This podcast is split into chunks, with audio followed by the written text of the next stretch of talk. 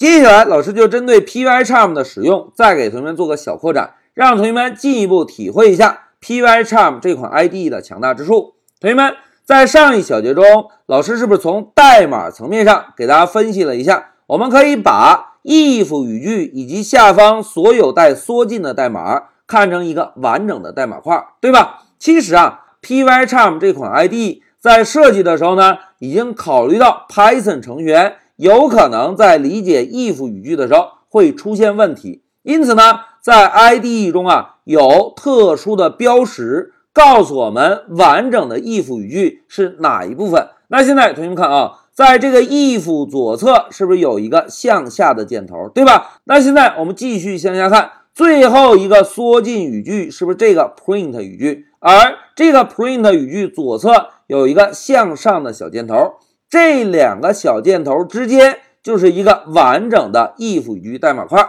那现在再让我们看一下这个小箭头还有什么作用？同学们看啊，老师呢把光标移动到小箭头上方。哎，变成了一个小手，对吧？如果我们现在点击，哎，整个 if 语句不见了，在后面显示什么？点儿点儿点儿。如果我们把光标挪过来呢，会提示我们折起来的部分，对吧？同时呢，刚刚的小箭头变成了一个小加号。如果我们在这里再点击呢，哎，又可以完全展开了。同学们看，现在老师如果把 if 语句折叠，哎。现在我们在阅读代码，是不是一二三只有三行代码，对吧？其中 if 语句这个代码块中呢，包含了两个 print 语句输出。哎，这个是 Pycharm 为我们 Python 成员提供了一个非常方便的工具。那除此之外，还有一个小细节，同学们看，现在老师的光标在第几行啊？在第十二行，对吧？那如果老师把光标向上移动，向上移动，再向上移动，哎，大家看，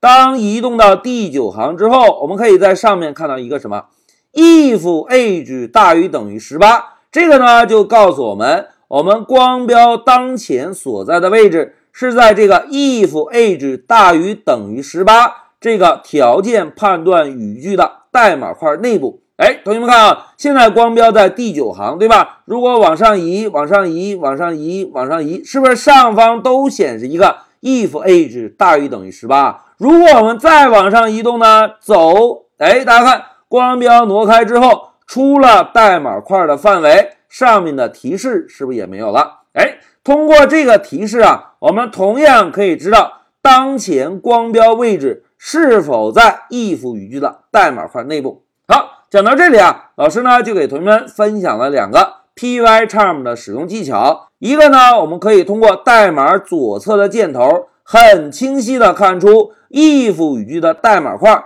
到底影响了几行代码。同时呢，我们还可以通过这个箭头折叠或者展开对应的代码，并且在 Pycharm 中，一旦我们把光标放在了 if 语句的代码块内部，在文件的左上方。会提示我们当前光标所在的位置。